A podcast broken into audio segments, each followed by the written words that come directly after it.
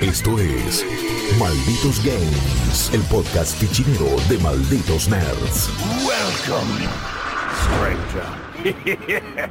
Muy buenas a todos, malditos y malditas, ¿cómo están? Bienvenidos a un nuevo Malditos Games. Estoy acá nuevamente con el señor Guillermo Leoz. ¿Cómo estás, Guillo? Qué placer, querido amigo, eh, hacer un nuevo podcast contigo, volver a hacer de las nuestras, charlar de lo que nos gusta, que son El eh, famoso los mano a mano. Eh, espalda con espalda, esto no es ningún mano a mano, esto es un PvE, nunca un PvP, eh, por así decirlo. eh, como los pibes versus el environment eh, y no es los, Los pibes versus versus los los pibes. Los pibes Y versus los jueguitos. Y justo para el juego de hoy.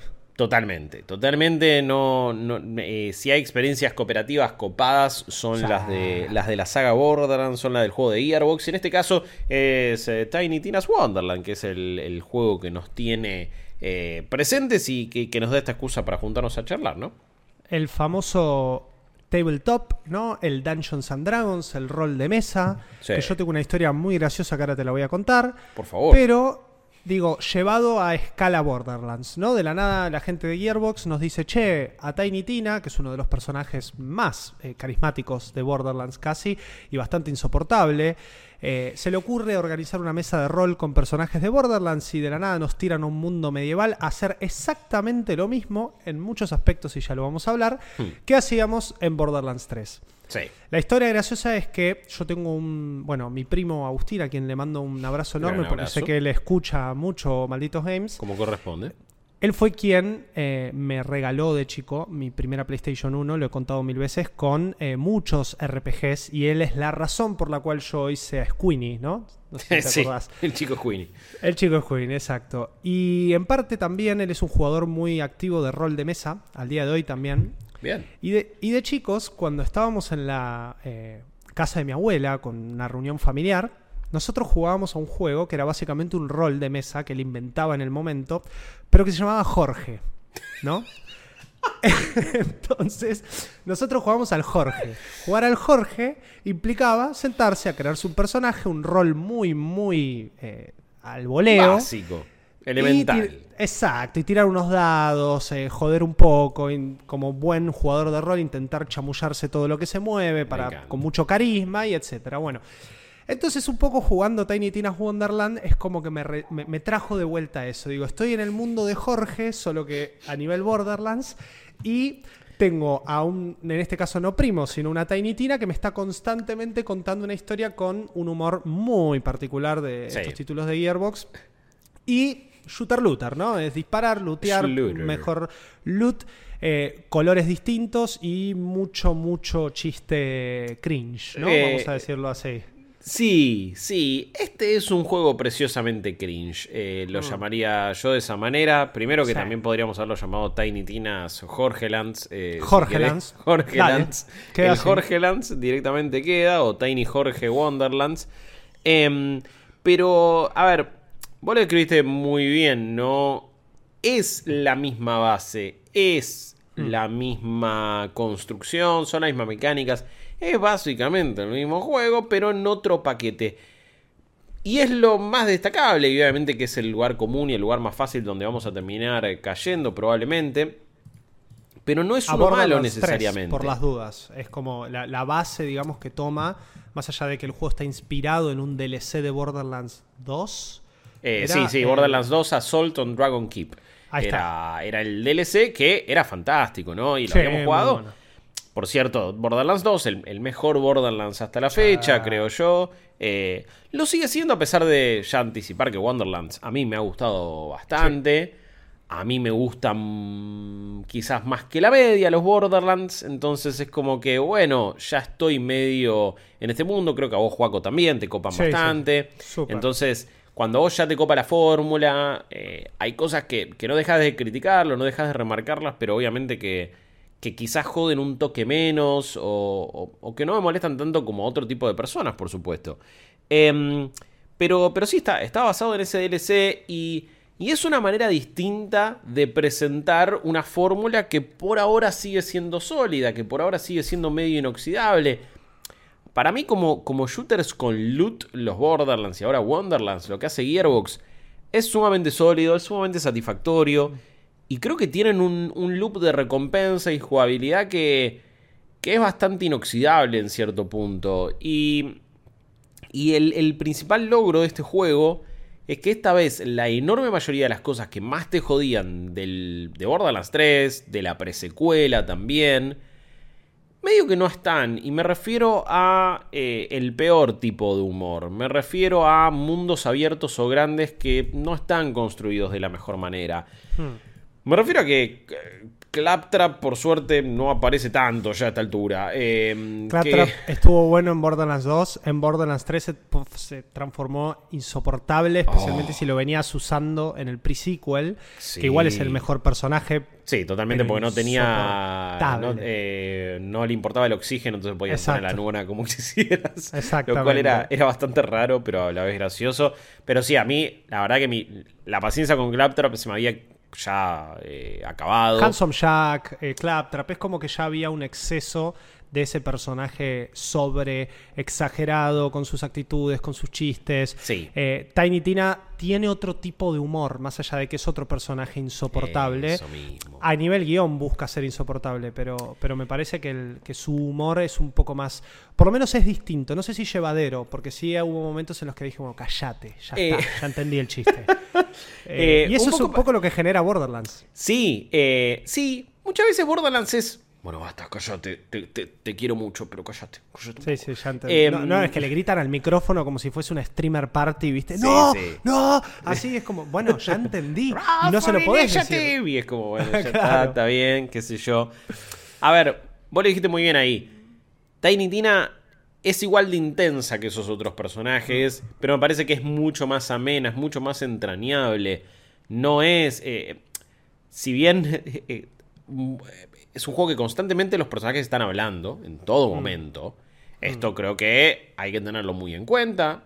Si lo van a jugar, amigos, amigas, y no les gustan aquellos títulos donde todo el tiempo hay personajes hablando.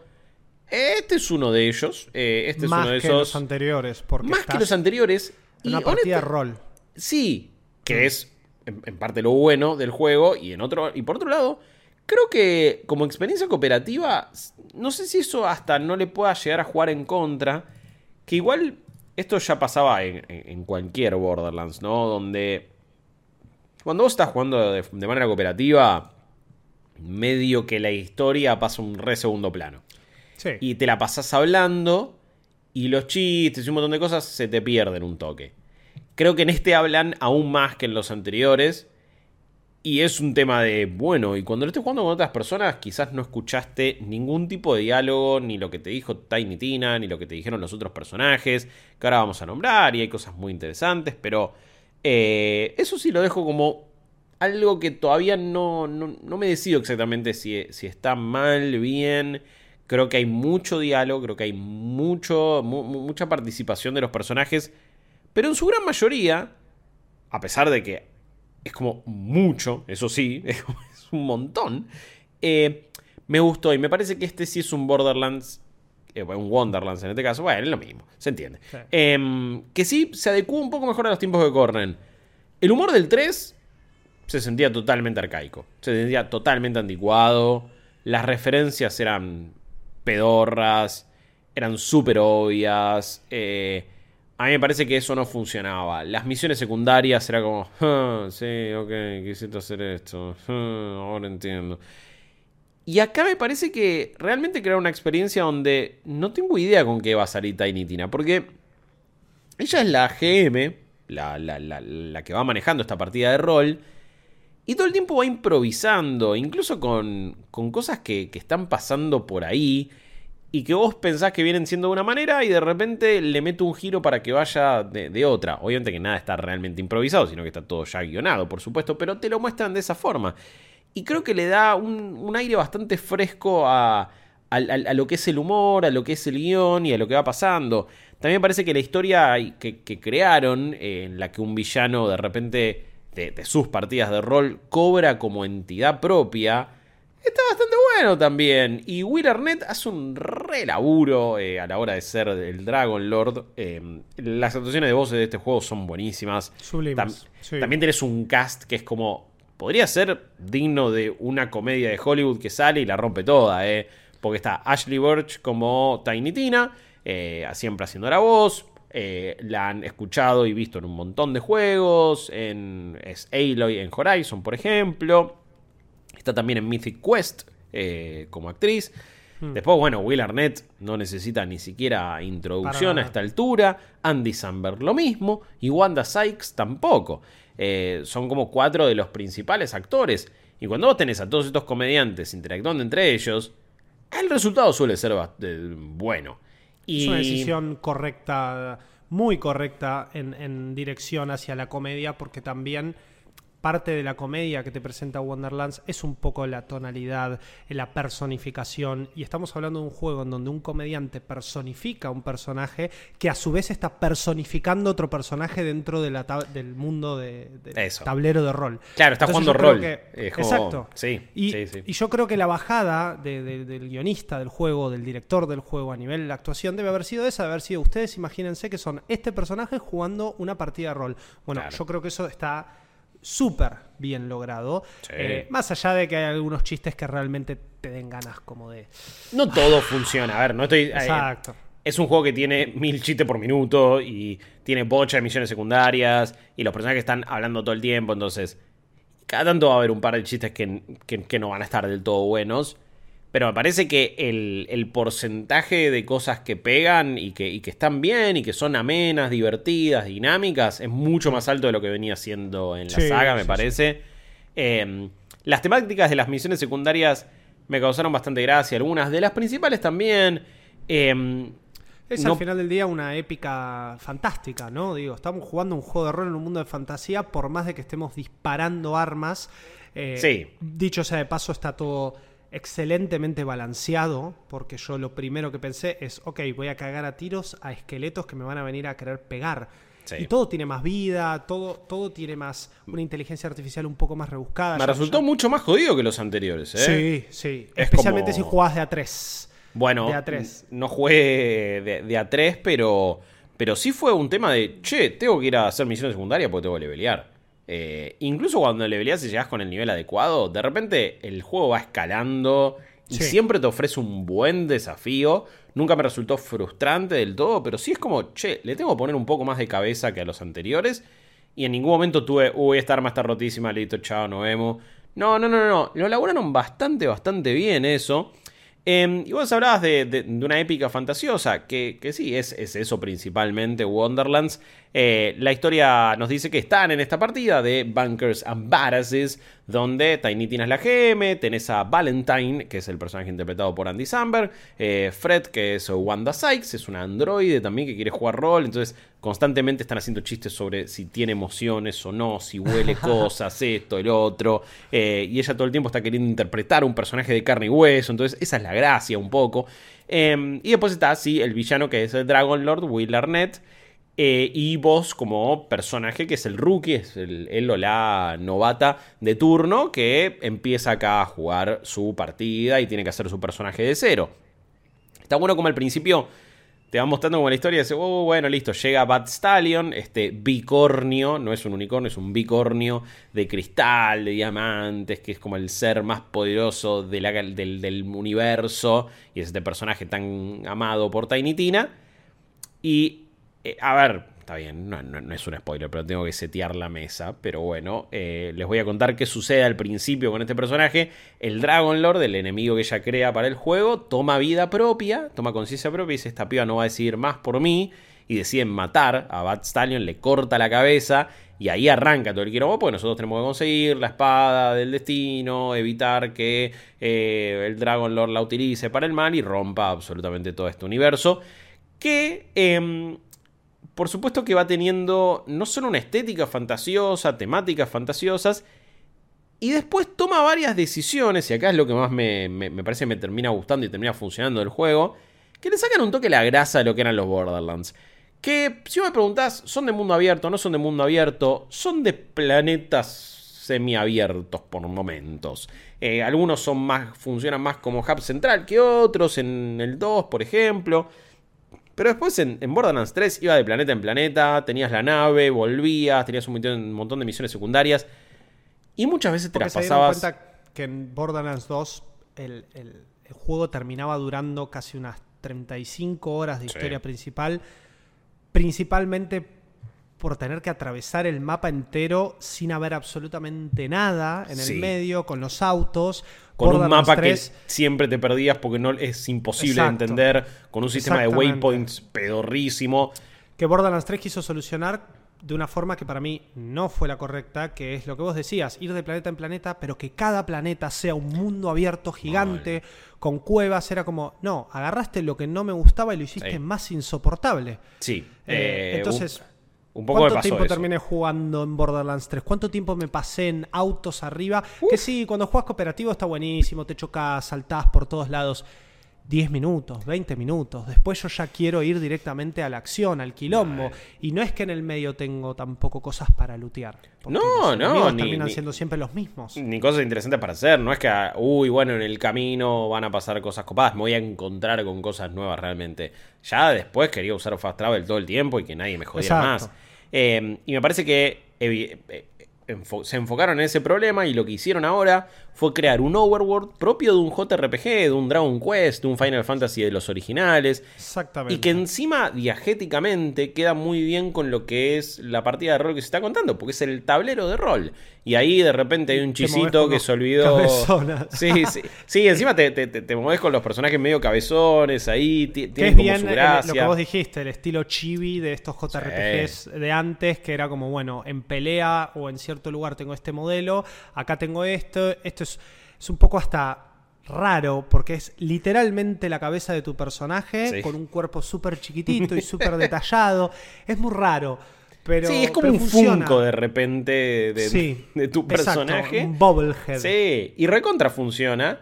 Porque encima en ese, en ese overworld, de repente te dan misiones secundarias, de repente tenés dungeons para meterte, tenés una, una cosa que no te explica mucho que se puede evitar, porque de hecho vi algunas reviews que a algunas personas les resultaba como molesto, que son random encounters, cuando de repente entras en el pastito, eh, hay random encounters, pero si vos querés, apretás el botón de melee, de golpe melee, y los matás, y no tenés que hacer ese enfrentamiento aleatorio.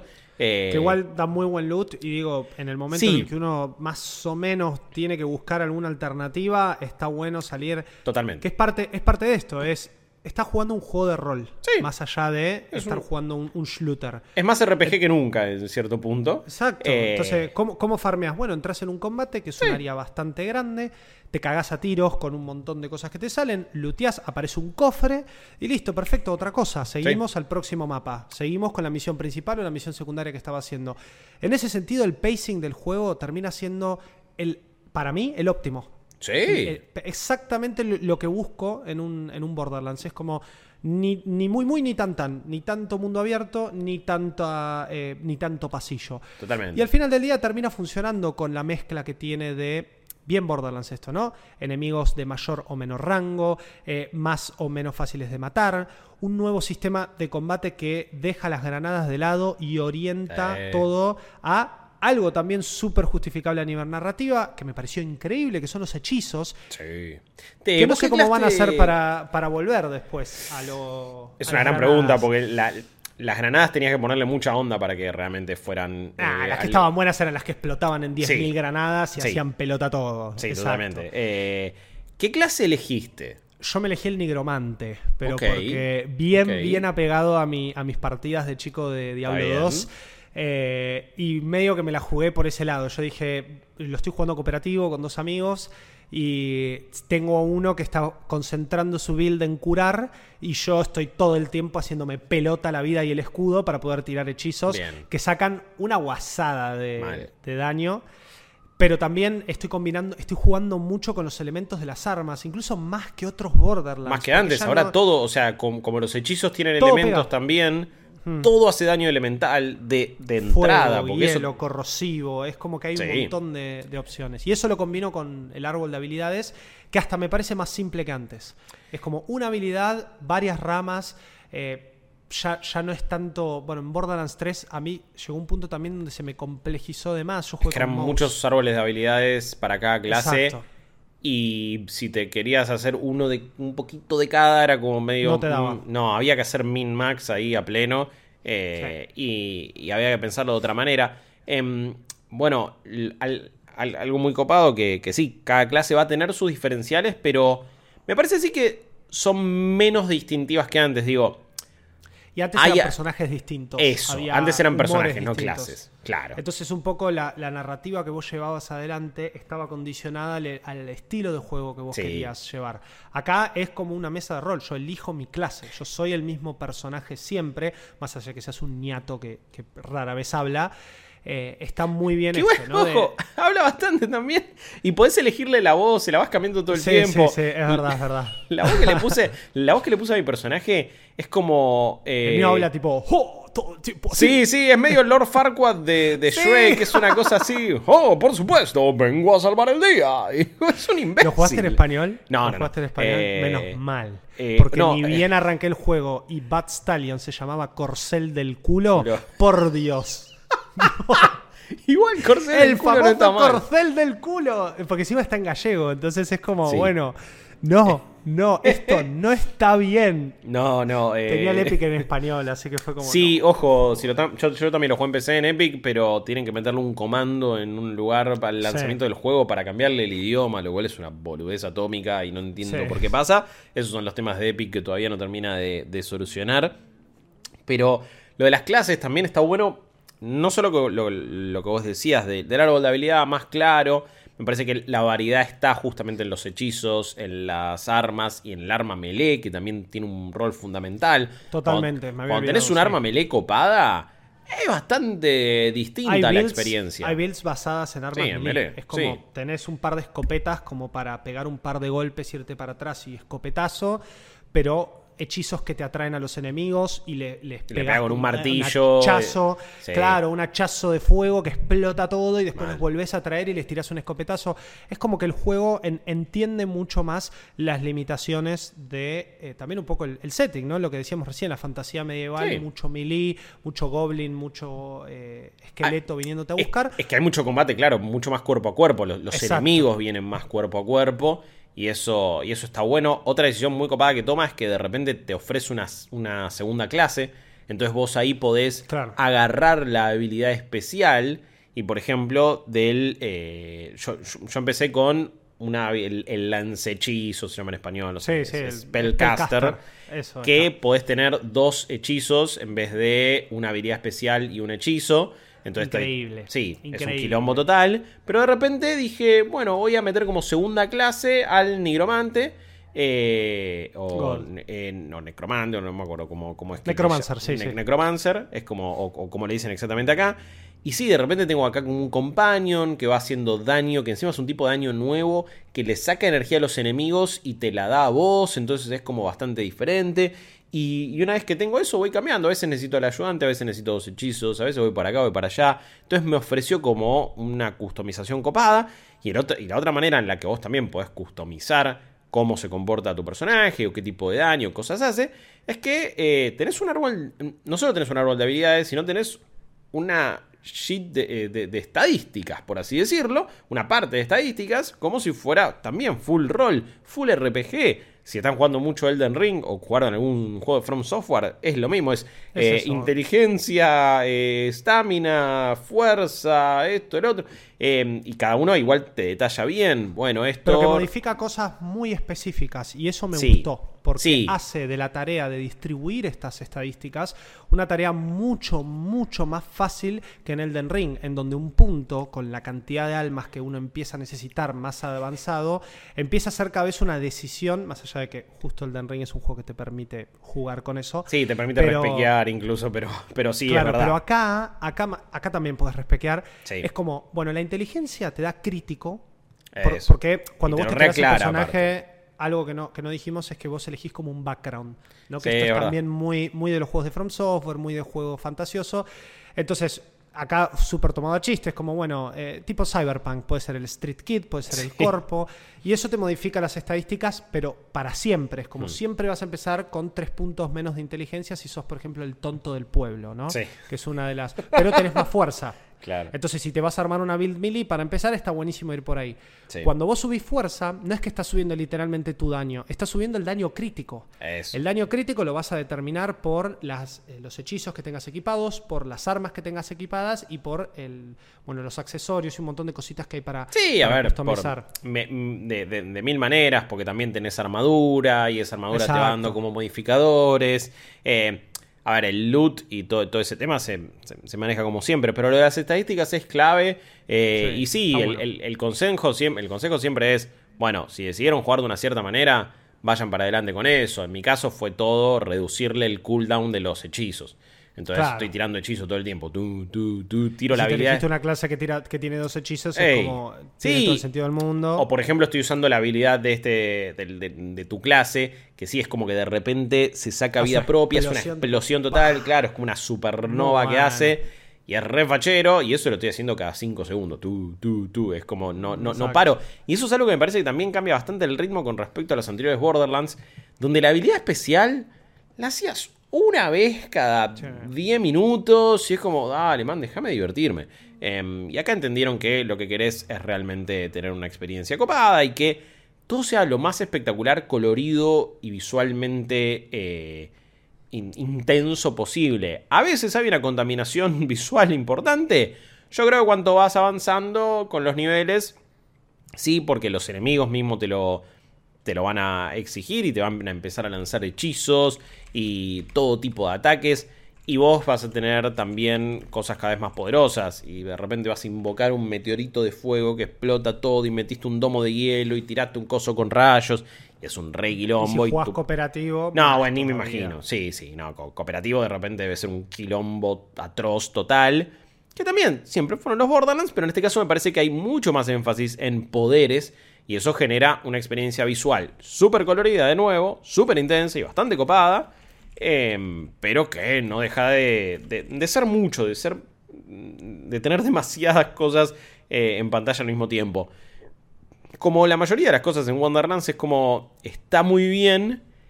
Quizás eh, el, el punto ideal sería reducir un poquito todo, ¿no? Un poquito la cantidad de diálogo, un poquito la contaminación visual, un poquito esto. Y ahí tener un balance un toque mejor. No es un juego que entienda que menos es más. Eh, no es un juego que, que sea sutil. Obviamente que tiene la sutileza de un tortazo a la cara. Pero cuando de repente te empiezas a limpiar ese cacho de torta que te tiraron, es riquísimo. Y está, y está Claro. muy bueno y encontraste algo, algo muy copado. Eh, muy copadas me han resultado las misiones y las misiones secundarias también. Con historias y con chistes que esta vez me funcionaron, por lo menos. Eh, y una, una, por ejemplo, eh, estás ayudando a unos goblins que se quieren como organizar y liberarse de, sus opresores, entonces están armando como medio una rebelión y tenés que ir ayudándolos, pero resulta que es una goblin que es como tiene toda, no, no tiene la autoestima todavía muy arriba y tiene una voz muy tranquilita, pero terminás armando como toda una revolución con ellos que me resultó bastante graciosa. Em, en una misión secundaria, por ejemplo, estuve con Claptrap agarrando como un montón de cosas que tienen que ver con la leyenda del rey Arturo, pero contadas de otra Claramente, manera, Con otro nombre. sí, con otros nombres y con otras cosas, que me parece que también estuvo medianamente bien resuelta, más allá de Claptrap, que igualmente ya el juego asume que es un salame, y te lo Sí, presenta como un salame acá. Porque Eh, Tiny Tina no se lo banca. claro. Entonces, entonces juegan con eso también y ahí es donde haber jugado otros Borderlands y, y tener tanta historia encima, Borderlands 1, Borderlands 2, pre-sequel, 3, Sí. Tales from the Borderlands, es como que de la nada tenemos un universo que acá, por más de que lo lleve a la mínima expresión, que es un tablero de rol en algún lado del mundo de Pandora, eh, sigue teniendo esa relevancia haber jugado los anteriores. Eso me gustó mucho.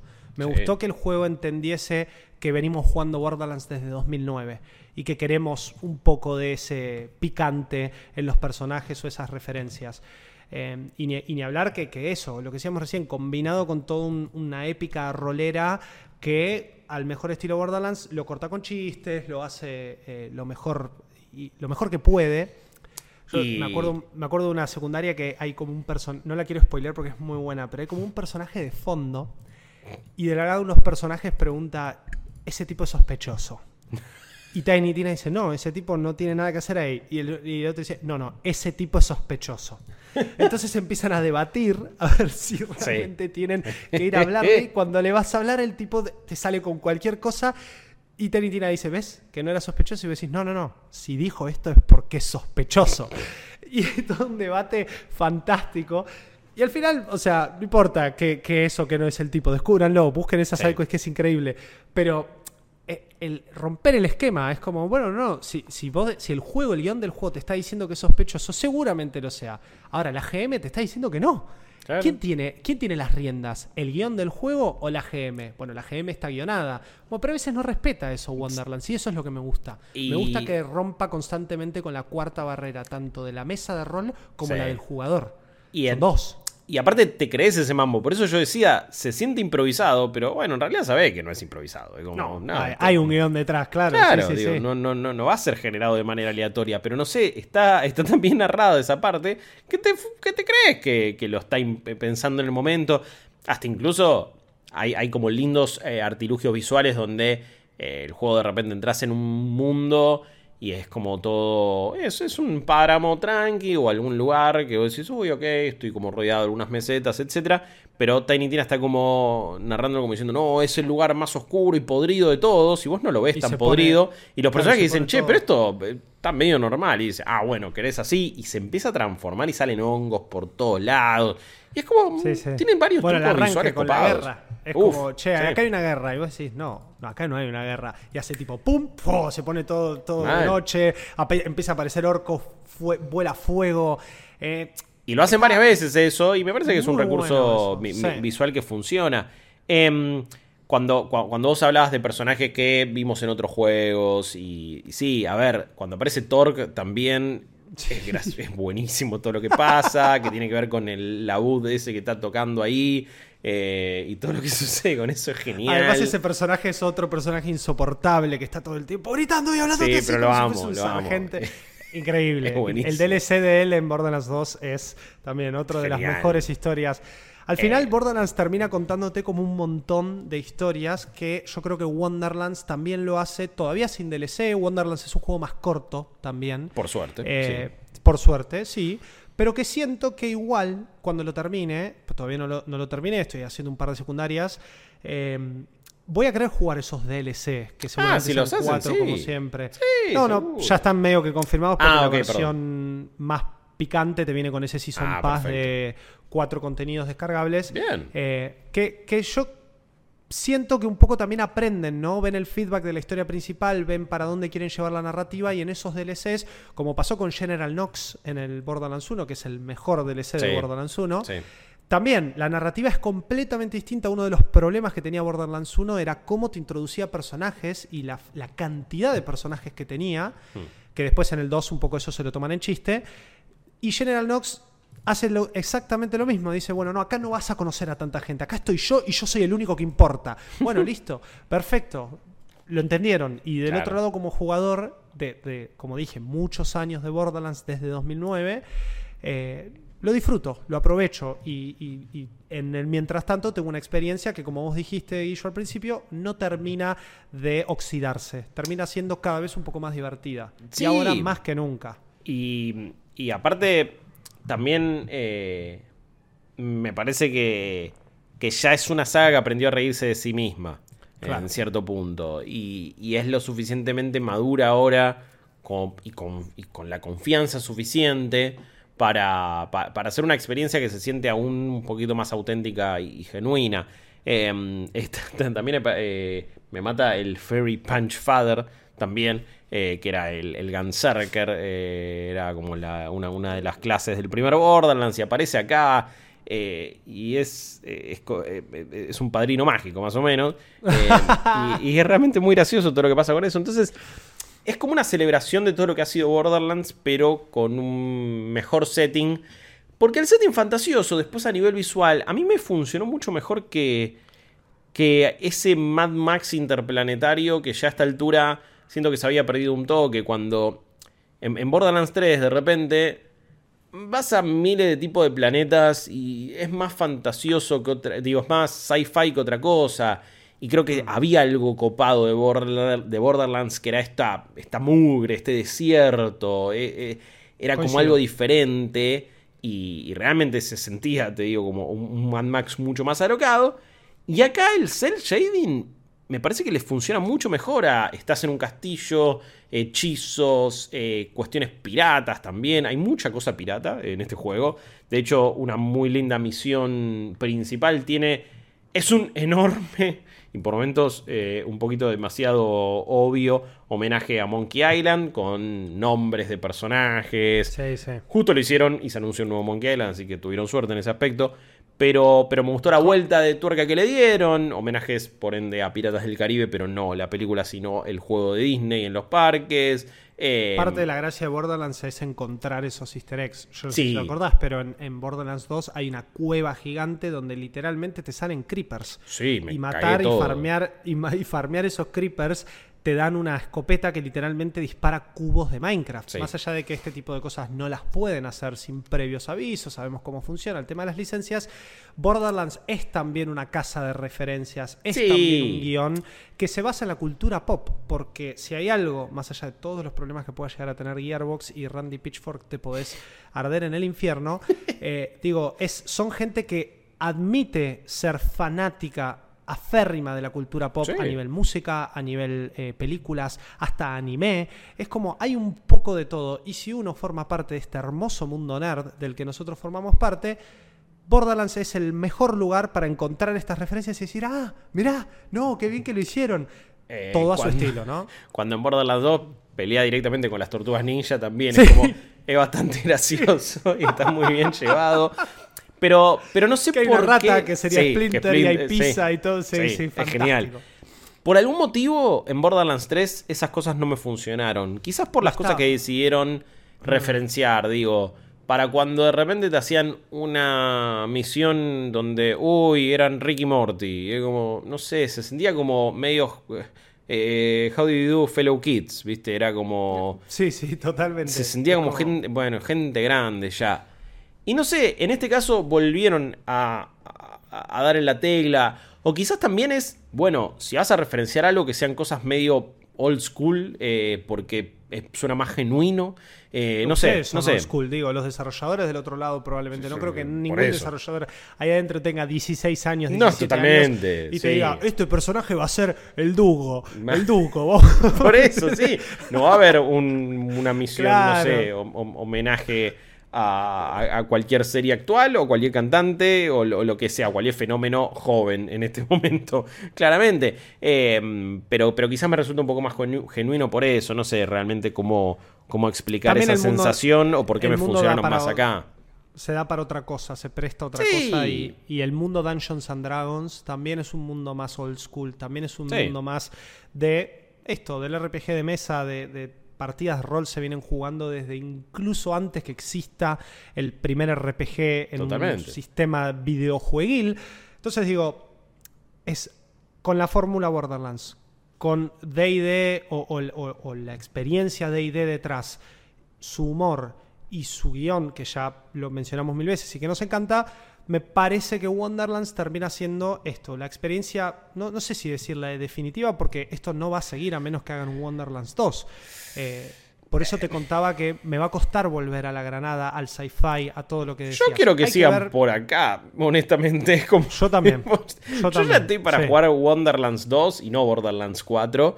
Eh, no sé todavía, digo, cómo le va a terminar yendo a, lo que es este juego a nivel ventas. La verdad es que llega en un año donde, bueno, la conversación sigue estando alrededor de Elden Ring u otras em, experiencias. De hecho, de este juego no se habló mucho, pero porque me parece que había una desconfianza y un cansancio general para con Borderlands que le termina jugando un poquito en contra. Yo creo que hay como bastante prejuicio y hay una idea, bueno, ya fue, ni le voy a dar bola de parte de la gente porque ya el resto me había cansado.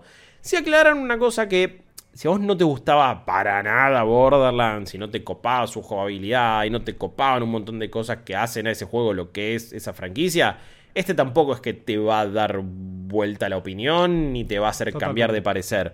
Eh, me parece que si en algún momento los disfrutaste, si disfrutaste hasta el 2 y no te coparon tanto los otros, si te habían cansado algunas cositas, si no soportabas tanto algunos personajes, acá sí hay me parece que hay motivos que, que te pueden volver a enamorar un toque de la saga. eh, o por lo menos de esta versión. Y que ojalá sigan más por este lado que por el otro. Em, última cosa que digo y que destaco, las armas, hay muchas que se reutilizan del 3, obviamente. Eso es lo más continuista quizás que tenga el juego, las armas de fuego me refiero. Eh, sin embargo, todas tienen como algún tipo de cambio que las hace ser más adecuadas para este mundo. O a veces es más una ballesta. No es que ne- necesariamente esté disparando balas, balas, tipo de pólvora, sino que a veces son como proyectiles de otro tipo. Eh, Tienen distintos modos de tiro también. Sí, bastante, Más, sí, más sí. armas permiten modificar eso, lo cual está bueno.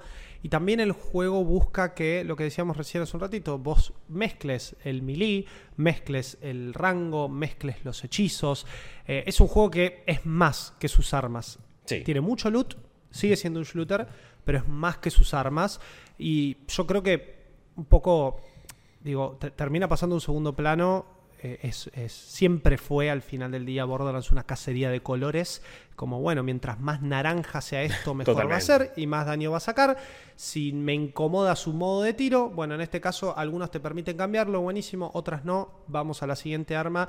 Nunca te cases con un arma, es la mejor, eh, el Eh, mejor consejo que podemos dar en Borderlands. Totalmente. Es con, con nada, con ningún No. ítem ni siquiera. Ni si... la, la verdad que es un tipo de juego donde el loot se cambia incluso en el endgame constantemente. Claro. Eh, no estamos hablando de, uy, llegué a mi build de Destiny preferida y esta, esta arma la voy a infusionar todo el tiempo porque la quiero seguir teniendo. No, Claro. no, estos son miles de millones de armas que se generan aleatoriamente, algunas, otras deben estar establecidas, pero es ese tipo de juego de loot.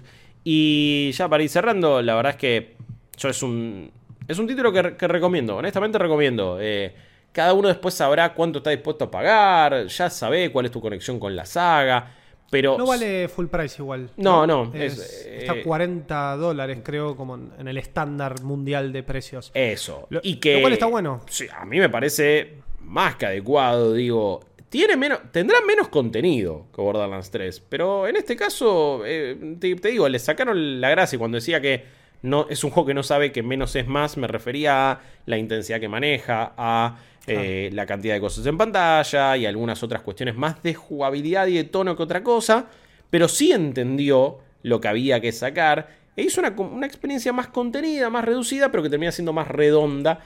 Un poquito el caso no estoy comparando la calidad de ambas fran- franquicias, son muy diferentes, por favor. Pero es un poquito lo que pasó Miles Morales contra Spider-Man de Play 4. Que Miles Morales Igual es un entiendo. mejor juego. Tipo, Exacto. para mí no hay vuelta que darle. Tiene menos contenido, te durará 12 horas, qué sé yo. Hay gente que puso grito en el cielo. Pero a mí había un montón de girada del Spider-Man de Play 4 que me parecían completamente de más, por más que es un juego que me gustó mucho. Y acá me parece que pasa lo mismo, es como, bueno, le sacamos el mundo abierto al pedo, las misiones, el humor está mejor, el tono también, los personajes más copados, hay cambios en la jugabilidad. La verdad que es un juego que, de hecho, me sorprendió lo mucho que me terminó gustando y que posta recomiendo. Es una experiencia cooperativa nada, de las mejores que podés tener, la verdad. Eh, Coincido. atención a la cantidad de diálogo que hay si lo juegan con otra persona, pero que recontra, recontra recomiendo. Tiene split screen, no todos los juegos lo tienen. Eso también hay que Lo cual decirlo. un poco su apartado gráfico lo permite, porque Sí. es un juego que se basa en este efecto de texturas más toon, más cartoon, que es el cel shading.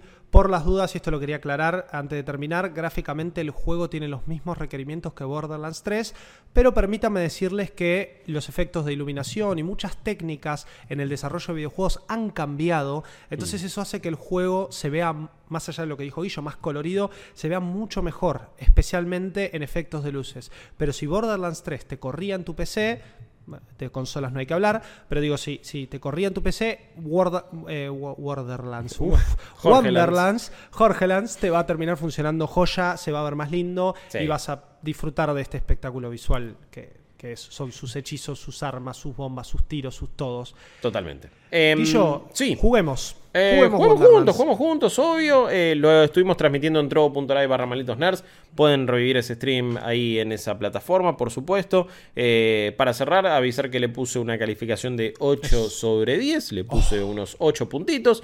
Me parece que, que se lo merecía. No sé, estuve a punto de ponerle 7.5, pero dije, eh, no sé, no sé, me parece que es bastante, bastante redondito eh, y, y, quizá en su momento creo que le había puesto la misma nota al Borderlands, pero al 3.